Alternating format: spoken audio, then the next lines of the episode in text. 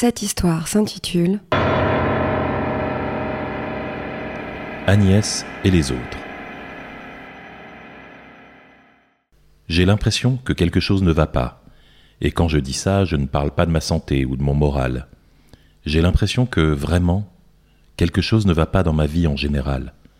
Comme s'il y avait eu un couac à un moment donné. Ça a commencé vers mon adolescence. Il n'y a eu aucun événement en particulier auquel je pourrais rattacher ça. J'ai eu une enfance banale et heureuse à Janvry, à côté de Paris. On vivait en dessous d'un couloir aérien et, si c'était un peu bruyant, j'ai encore le souvenir des avions qui passaient, immenses et fascinants dans le ciel, tout près de nos toits. On avait ce jeu stupide où on se mettait face à eux et les suivait des yeux en faisant Wow jusqu'à ce qu'ils passent au-dessus de nos têtes et qu'on soit tellement penché en arrière qu'on tombe le cul dans l'herbe. Mes parents étaient des parents ordinaires des années 80. Ils votaient Mitterrand, nous envoyaient au club de foot le mercredi et insistaient pour qu'on mange une fois par semaine de la cervelle de mouton parce que c'est bon pour la santé. Ça a commencé par des rêves. Vous avez déjà eu ce genre de rêve où vous êtes avec quelqu'un que vous avez l'impression de connaître depuis toujours, et quand vous vous réveillez, vous n'avez plus la moindre idée de qui il s'agissait? Ça a commencé comme ça. Je rêvais d'une fille. Dans mes rêves, nous étions proches, elle vivait avec nous. Parfois on jouait, explorait, ou on discutait juste, et parfois on s'engueulait, on se bousculait. C'était comme une sœur que je n'aurais jamais eue. En me réveillant, je devais me convaincre qu'elle n'était pas réelle, qu'elle n'était qu'un rêve, tellement je m'attendais à la trouver à la table du petit déjeuner avec ma famille. Elle s'appelait Agnès, et plusieurs fois j'avais rêvé que sa chambre était en face de la mienne, dans le bureau de mon père. Quand j'entrais dans cette pièce, il y avait toujours un moment où je m'attendais à trouver son lit et son stupide poster de George Michael.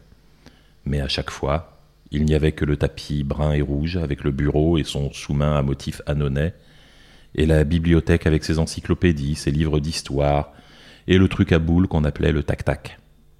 J'avais 16 ans, alors je n'en parlais pas, c'est un peu vieux pour avoir une amie imaginaire. J'ai continué à rêver d'elle pendant des années, bien après avoir quitté le giron familial pour mes études. J'avais aussi ces rêves extrêmement limpides de lieux inconnus. Un immeuble, ses étages, le quatrième étage à droite. Bon sang, je pourrais encore dessiner les motifs du papier peint du couloir. J'entends encore le cliquetis de la vieille rampe du colimaçon quand on posait la main dessus. Je me revois ouvrir cette porte avec ma clé, entrer dans le petit séjour cuisine avec sa grande fenêtre et poser ma valise à côté des cartons. Dans mon rêve, je ne comprenais pas pourquoi j'étais là, je pensais à mon appart, celui du monde réel, et je me disais Mais j'ai encore des affaires là-bas, non? Souvent, quand arrivait cette dissonance, c'était le moment où je me réveillais. Dans le vrai monde, j'avais de plus en plus ce sentiment de décalage, une sorte de malaise sans cause précise. Vous voyez cette sensation d'avoir oublié de faire un truc important? J'ai toujours ça, tous les jours. Je suis allé chez des médecins, des psys. Apparemment, c'est simplement de l'anxiété, et ça n'est pas très préoccupant. Vous êtes anxieux? Pas de quoi être anxieux. Avez-vous essayé de ne plus être anxieux? J'entends de la musique aussi, avant de m'endormir. Pas tous les soirs, mais quand je suis dans cet état de demi-sommeil, entre le rêve et la conscience, j'entends des airs de piano. Je n'ai jamais réussi à en identifier un précisément. Ça ressemble à du bac, vaguement. Parfois, dans mes rêves, c'est moi qui joue. Ça me paraît tellement simple sur le coup qu'il m'est arrivé d'essayer de pianoter dans une gare juste pour voir si j'allais soudain réaliser que, contre toute attente, je savais jouer du piano. La réponse est non. Mes doigts ne semblent pas capables de dépasser la première mesure de la lettre à Élise. J'ai noté plusieurs de ces rêves.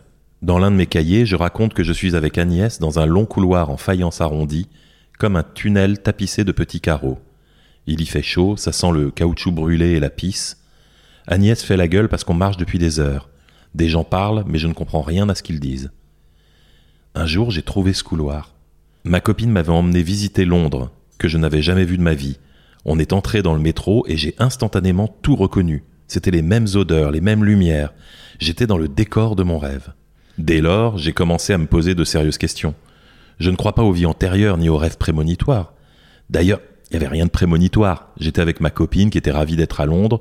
Je parle plutôt bien anglais et je comprends tout à fait les conversations. Et ce serait la vie antérieure de qui? C'est ma famille, c'est moi que je vois.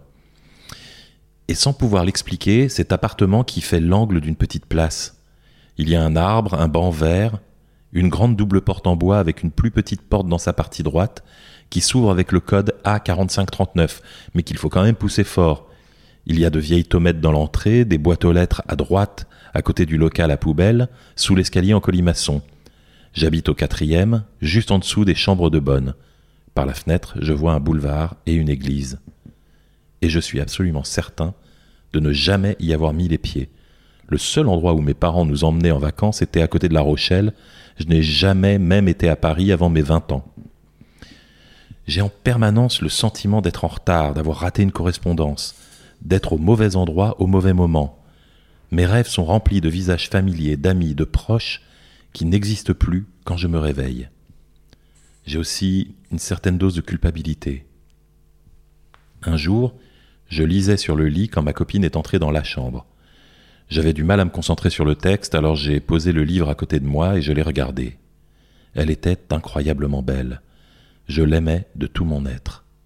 Le simple fait de la voir là, son visage éclairé par l'écran de son téléphone devant le miroir, dans une de mes chemises trop grandes pour elle, faisait gonfler mon cœur et me mettait presque les larmes aux yeux.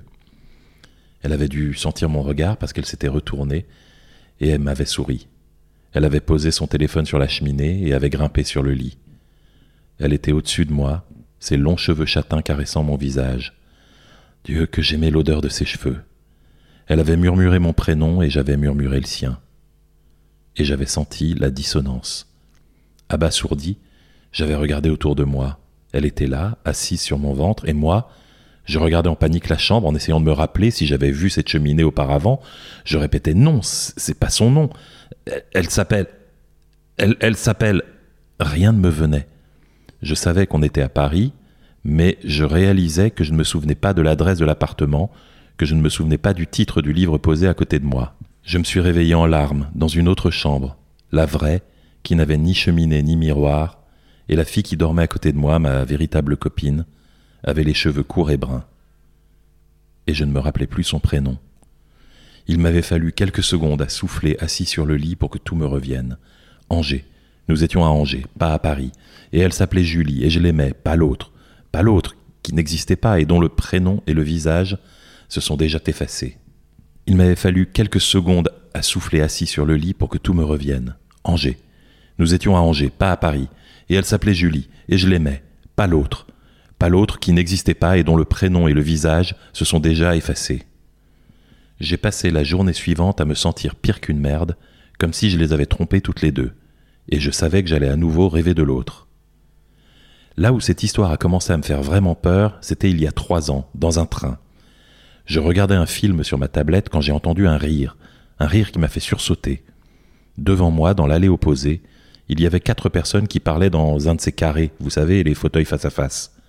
L'une d'elles, une jeune femme rousse aux cheveux courts, me tournait le dos et j'ai eu soudain une impression tellement forte de déjà-vu que j'ai failli me lever.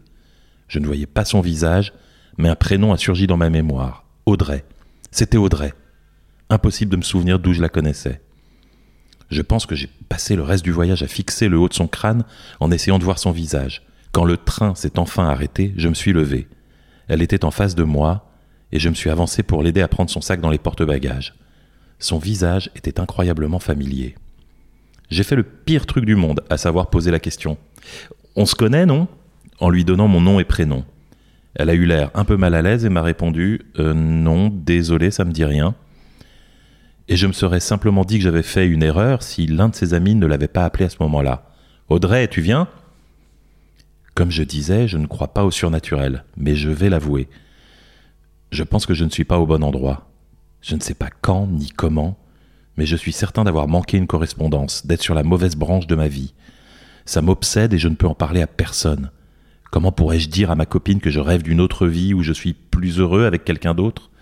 Comment pourrais-je dire à mes amis que j'ai l'impression qu'ils ne sont pas censés être dans ma vie, que mes vrais amis sont ailleurs, et qu'ils n'ont pas la moindre idée que je manque à leur existence? Je me suis longtemps interdit de penser tout ça et surtout d'y croire. On a tous des regrets, des remords, on voudrait tous que notre vie soit différente à plus ou moins grande échelle. On a tous nos vides, nos manques, nos absents. Mais je ne sais pas pourquoi, je ne sais pas comment, mais je me souviens d'une autre vie comme si je pouvais franchir un mur entre les possibles.